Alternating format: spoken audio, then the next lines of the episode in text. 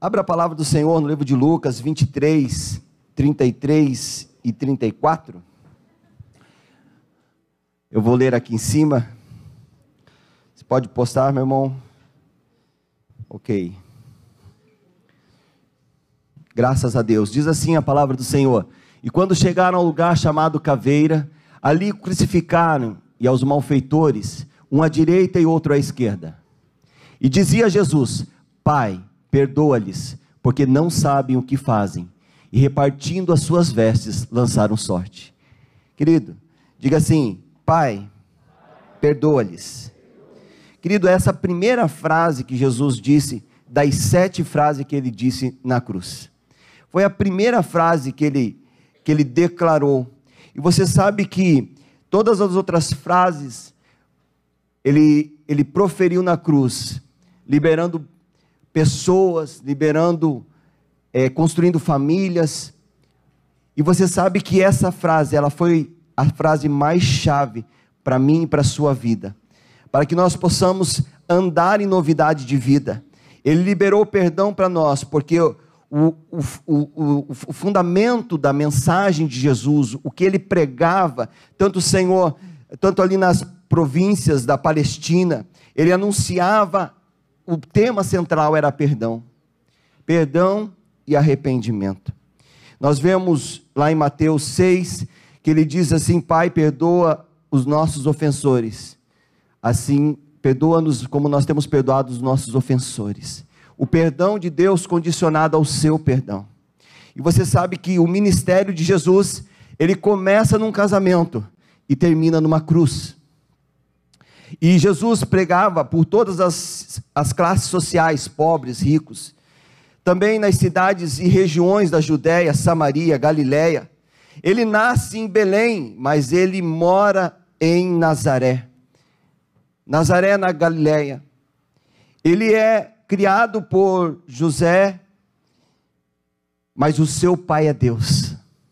Amém? A sua jornada, ele transformou água em vinho curou enfermos, ressuscitou mortos, trouxe vista aos cegos, deu ordem ao mar para que parasse e o vento para que se acalmasse, libertou, multiplicou pães e peixes.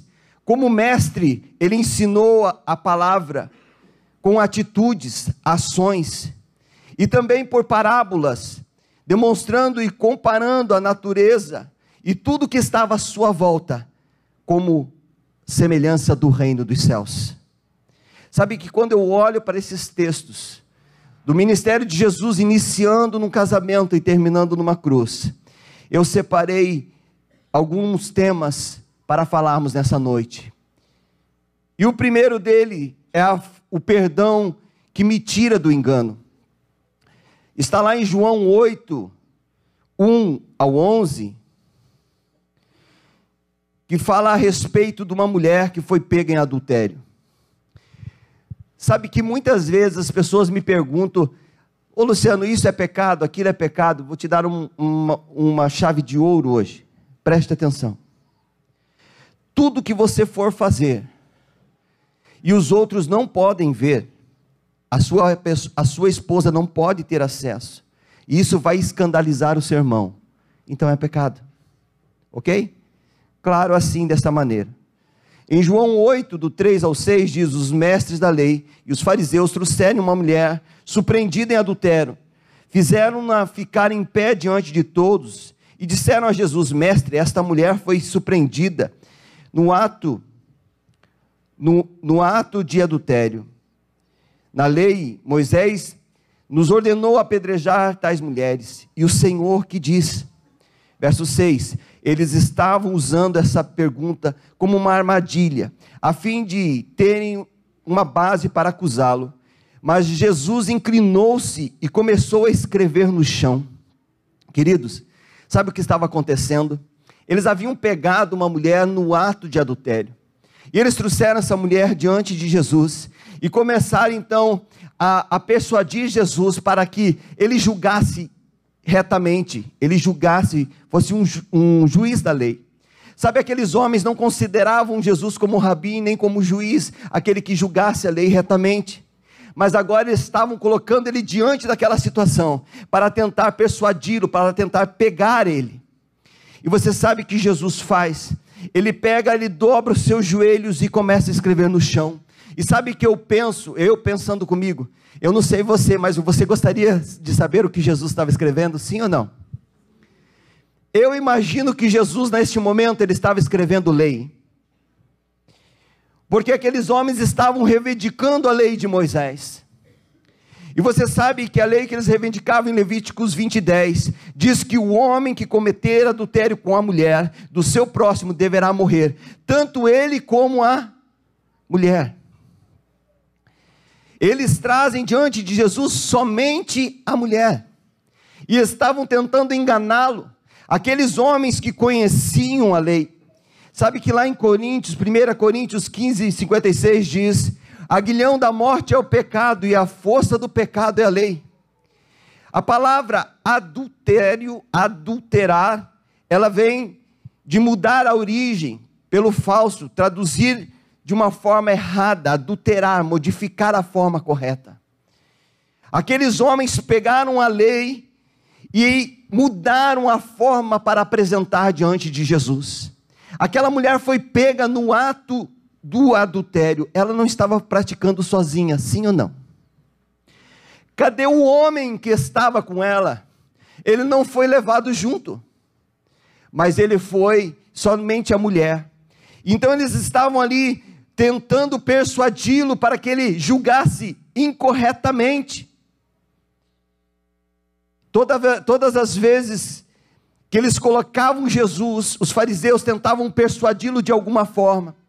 Mas você sabe que todas as vezes que você muda algo, que você adora outros deuses, que você se prostra diante de algum, alguma, alguma criação do homem, você está adulterando com ela. Deus tem ciúme de nós. Muitas vezes que dedicamos tempo demais às coisas e desmerecemos o tempo a Deus. Muitas vezes que se dedicamos mais, até mesmo em, em, em ganhar dinheiro, e não observamos que Deus quer ter um tempo de intimidade conosco.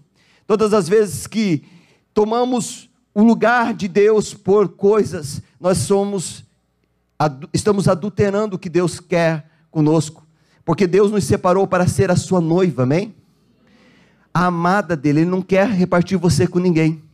Olha em Tiago 4, 4 diz: Adúlteros e adúlteras, não sabeis vós que a amizade do mundo é inimiga contra Deus? Portanto, qualquer que quiser ser amigo do mundo, constitui-se inimigo de Deus. Ou cuidai vós que em vão diz a Escritura: o Espírito em nós habita, tem ciúmes. O Espírito tem ciúme de você, ele quer você por completo. Jesus se entregou por inteiro naquela cruz para ter você por completo. Amém? Todas as vezes que lançamos a nossa confiança em coisas e pessoas e não nele, todas as vezes que mudamos a palavra para o nosso bel prazer, nós adulteramos e não e não estamos sendo fiéis, estamos sendo desleais ao Senhor. Em Hebreus, ele fala que digno de honra é o dentre, dentre todos seja o matrimônio bem como o leito sem mácula. Deus tem prazer quando nós honramos a aliança, quando nós honramos o amor que Ele tem por nós. Sabe que neste momento que essa mulher foi pega ali em adultério, Jesus estava ajoelhado, e eu creio, ele escreveu a palavra lei, no meu pensamento, isso não está na Bíblia. Então ele se levanta, no verso 7, como insistiram, perguntar-lhe, endireitou-se ele e disse: Aquele que dentre vós está sem pecado, seja o primeiro a atirar pedras nela. Naquele momento, quando ele se levanta, olha para eles e profere essas palavras. Aqueles homens, diz no verso 8, que a consciência deles começou a perturbá-los. E eles foram saindo de um a um. E Jesus então dobrou o seu joelho novamente e começou a escrever no chão. E eu acredito que a segunda palavra que Jesus escreve no chão era graça. Ele disse: se alguém ali não tivesse pecado, que julgasse ela, que condenasse ela. Naquele momento não tinha ninguém que não tinha pecado. Em Romanos 3, 23 diz: Todos pecaram e destruídos estão da glória de Deus. E você sabe que naquele instante, ele era o único que poderia julgar retamente aquela mulher. Ele é o único que poderia condená-la. Mas em João 3,17 diz: Ele não veio ao mundo para condenar o mundo, mas para que o mundo fosse salvo por meio de Jesus. Aleluia. Em João 8, no verso 9, continuando o texto, ele diz: Quando ouviram isso, acusados pela sua própria consciência, saíram um a um e começaram pelos mais velhos até o último. Ficou só Jesus e a mulher que estava no meio. Endireitou-se Jesus e, não vendo ninguém mais do que a mulher, disse-lhe: Mulher, Onde está aqueles que te acusaram, te acus, os teus acusadores? Ninguém te condenou? Ela disse: Ninguém, Senhor.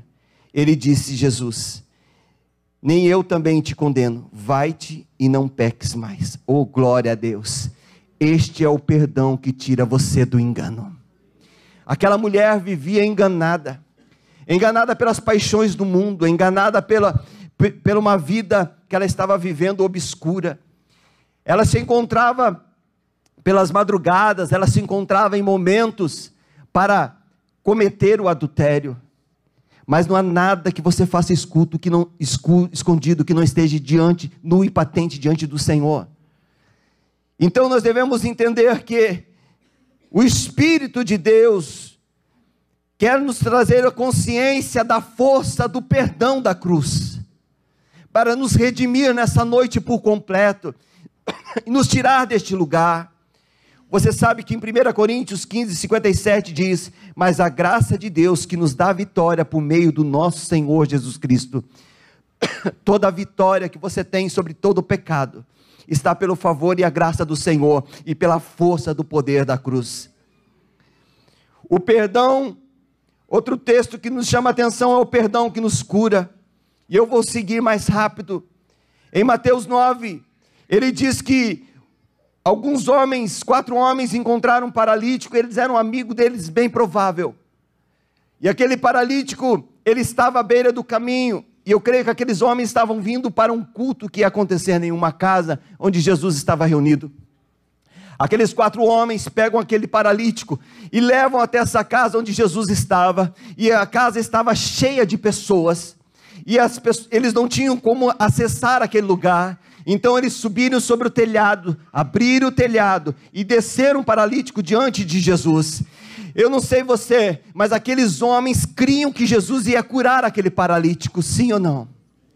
E você sabe que Jesus, olhando a fé daqueles homens, disse ao paralítico: Perdoados estão os seus pecados. E você sabe que esses fariseus, provavelmente os mesmos fariseus que questionavam Jesus com aquela mulher adúltera, estavam nessa reunião e começaram a pensar entre si: ah, perdoar pecado é fácil, quero ver se ele pode curá-lo. E Deus, Jesus, conhecendo o pensamento daqueles homens, disse: o que é melhor? Que os seus pecados sejam perdoados ou que ele seja curado? Não, é mais difícil curá-lo. Então, para que vocês percebam que o filho de um homem tem poder para perdoar pecado, diga: tem poder, tem poder. para perdoar pecado. Ele disse então ao paralítico: Levanta-te e anda. E aquele homem foi curado pelo poder do perdão. Você sabe que o perdão ele adoece. A, perdão, a condenação adoece. A condenação traz sobre a pessoa uma doença quando você não perdoa. Eu creio que aquele homem ele era paralítico por conta de todas as dificuldades que ele vivia, mas acima de tudo a sua doença se agravava pela mágoa que ele possuía no seu coração. Jesus conhecia o coração dele e ele precisava, antes de receber a cura completa, ele precisava receber o perdão que ia curá-lo. Você sabe que nessa noite, o poder do, do, do, perdão de Deus pode entrar na sua vida e transformar você por completo e te curar nessa noite. Você sabe que esse perdão pode te alcançar de uma forma tão maravilhosa e mudar totalmente a sua sorte. Aleluia. Porque quem é do céu perdoa. Quem é divino, quem tem a divindade de Deus sobre ele, libera o perdão. Só quem tem a força, quem recebeu a força do poder, do perdão, perdoa. Aleluia. Em terceiro e último lugar, existe o perdão que liberta. O perdão que liberta você da imoralidade sexual. Lá em Lucas 7, 36 ao 38, diz respeito de uma mulher em que Jesus foi convidado à casa de um fariseu. E ele estava nesta casa, reunido ali, e era uma festa que estava acontecendo. E de repente uma mulher chega nesse lugar, chega por detrás de Jesus. E esta mulher ela é considerada uma pecadora. Uma mulher pecadora naquela época. Era bem provável que ela era uma prostituta. Ela era uma mulher que entregava o seu corpo por dinheiro. Então, aquela mulher entra naquele momento. Aqueles homens ficaram assustados porque ela não era digna de estar ali. E ela entra por detrás de Jesus, começa a enxugar, seu, a, a chorar sobre os seus pés, a lavá-los com as suas lágrimas, a enxugar com os seus cabelos e a ungir os seus pés e beijá-lo. Aqueles homens constrangidos com essa situação pensavam na sua mente: se ele fosse um profeta, certamente saberia que ela era uma pecadora. Jesus, conhecendo o pensamento deles, contou a eles uma parábola, dizendo: haviam dois homens que deviam dinheiro ao seu senhor. Um devia 500 denários, outro devia 50. Eles não tinham como pagar, mas o seu senhor os perdoou mutuamente. E eles ficaram sem nenhuma dívida. E perguntou Jesus a aquele fariseu: Quem mais amou o seu senhor? E aquele fariseu disse: Aquele que muito foi perdoado ele disse: julgaste bem. Esta mulher, ela foi muito perdoada, por isso que ela muito ama. Essa mulher, ela teve de uma forma, provavelmente ela via Jesus falando pelas ruas, provavelmente ela via Jesus já falando do Evangelho na, na cidade onde ela morava. E ela foi tocada pela força do perdão de Jesus. Ela chegou lá pronta para adorá-lo. Ela chegou lá pronta para entregar tudo que ela tinha de mais valioso, que era aquele vaso que ela tinha nas suas mãos. Ela chegou lá pronta para se render completamente e receber a força desse perdão. O perdão que te tira da imoralidade sexual. Um perdão que muda você completamente de dentro para fora. Não importa o tamanho do pecado, que todo pecado ele é ofensa contra Deus. Não importa a forma que você tem pecado, saiba que todo pecado é ofensa contra Deus. No verso 47 desse texto que lemos de Lucas, por isso te digo, disse Jesus: perdoados são seus muitos pecados, porque ela muito amou. Mas aquele que pouco perdoa, pouco ama. Então disse-lhe a mulher: Perdoados estão os teus pecados. E os que estavam com ele à mesa começaram a dizer entre si: quem é este que até perdoa pecados?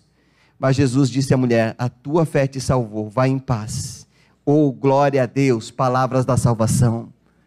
Sabe, queridos, é algo tremendo que acontece quando você recebe a força desse perdão. É algo tremendo que acontece quando você recebe a força desse perdão. Quando nós olhamos na cruz, no texto que lemos em Lucas 23, do 33 em diante, Vemos que Jesus ali no Calvário foi crucificado entre dois ladrões. Ele foi levado àquele lugar. E ali naquele momento ele estava colocado na cruz, nu. Ele foi ali humilhado. Ele foi ali envergonhado. E sabe que ali você nós encontramos o perdão que nos salvou. O perdão que nos mudou completamente. Eu não sei você, mas eu achava que eu era um cara bom. Eu, quando era mais novo, eu não conhecia o Evangelho. Eu nunca bebi, nunca fumei, nunca usei drogas. Eu achava que era uma pessoa boa. Mas sabe que teve um determinado momento da minha vida em que eu encontrei com, com Jesus, em um culto de ceia como este. E eu estava num culto Eu não conhecia Jesus, eu não era convertido, mas naquele culto de ceia, eu olhei Jesus na cruz e eu me vi quanto eu era pecador, o quanto eu necessitava ter uma mudança na minha vida. Quando eu olhei Jesus na cruz, eu vi quanto eu era idólatra, quanto eu era avarento, quanto eu era mentiroso, quanto eu enganava. Porque quando ele olhou para mim, eu olhei para, para ele na cruz em meu espírito, amém? E eu vi a força do perdão. Porque o que lhe prendia naquela cruz eram os meus pecados. Todos nós somos indisculpáveis diante do céu. Quando negligenciarmos diante de tão grande salvação o perdão de Deus, todos nós somos indisculpáveis nessa noite, ao negligenciarmos diante desta reunião tão grande salvação. Jesus, ele foi humilhado e envergonhado das nossas dificuldades, nos nossos pecados, o clavaram naquela cruz e nos trouxe o entendimento que nós precisamos mudar. Eu gostaria que você ficasse em pé neste momento, o louvor pode subir.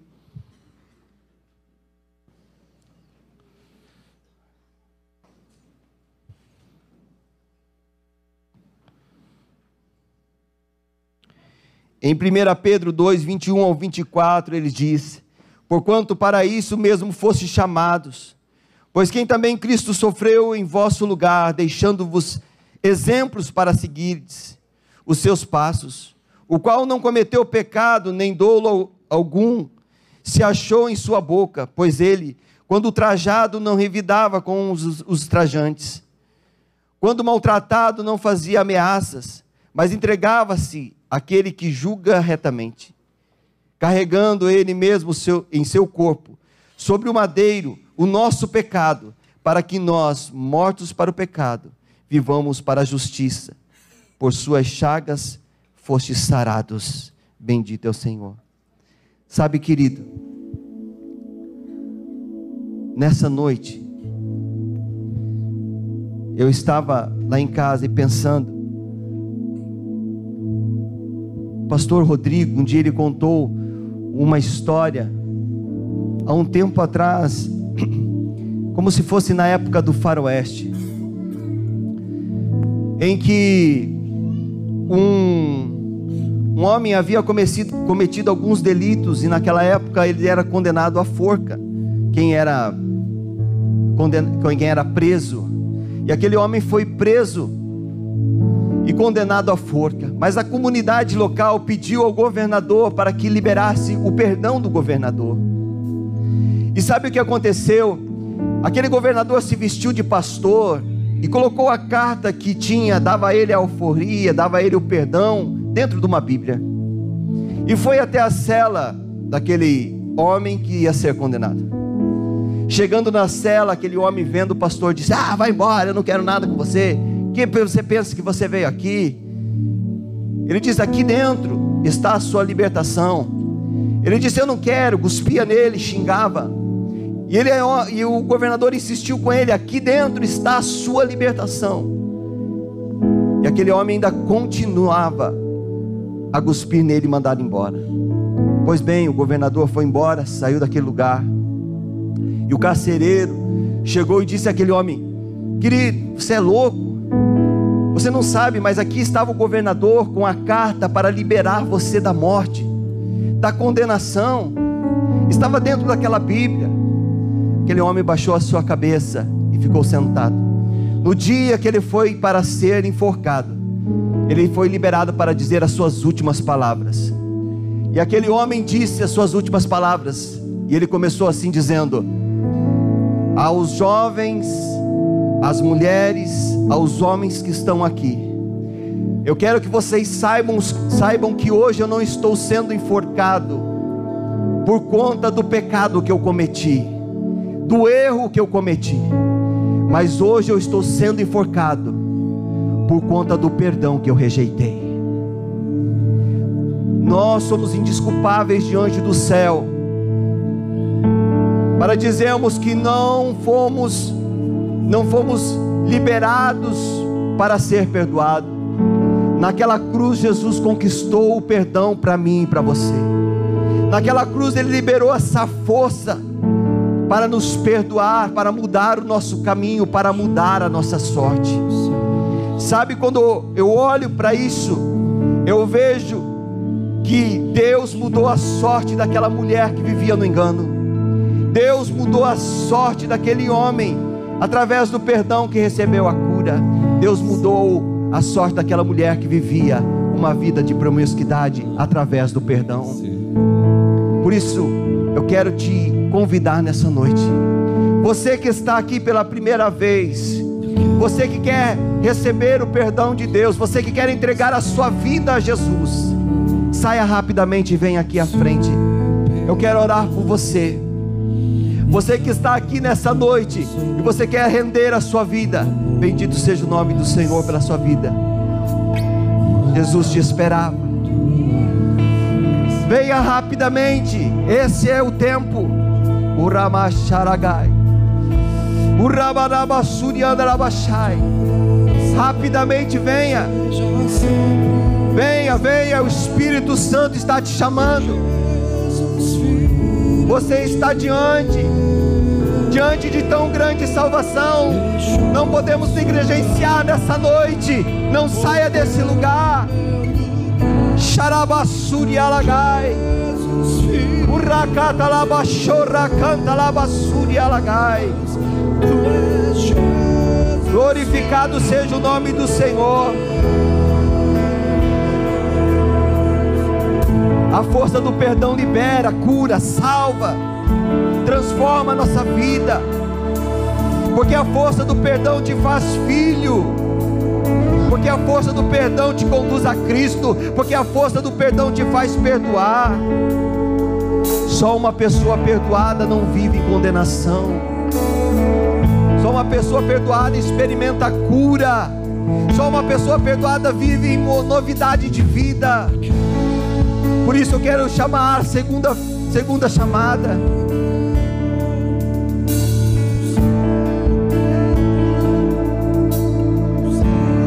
Queria que você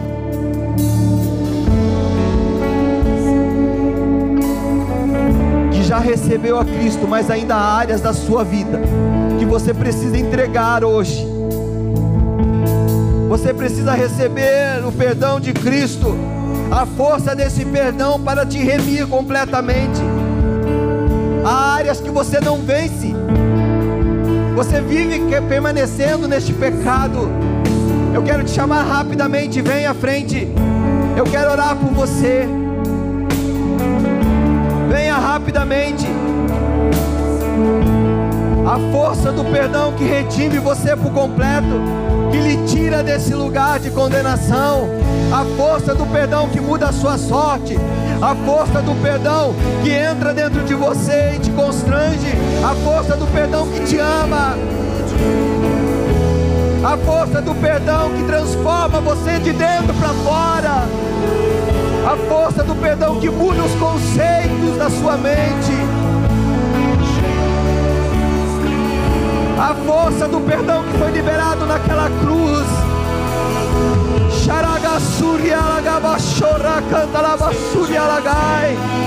Venha rapidamente.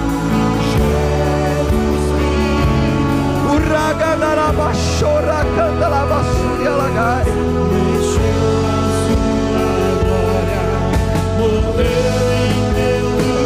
Uracata lava chora canta lava suria lagai. A força do perdão, a força do perdão que te encontra de uma forma maravilhosa nessa noite, mudando a sua sorte Venha.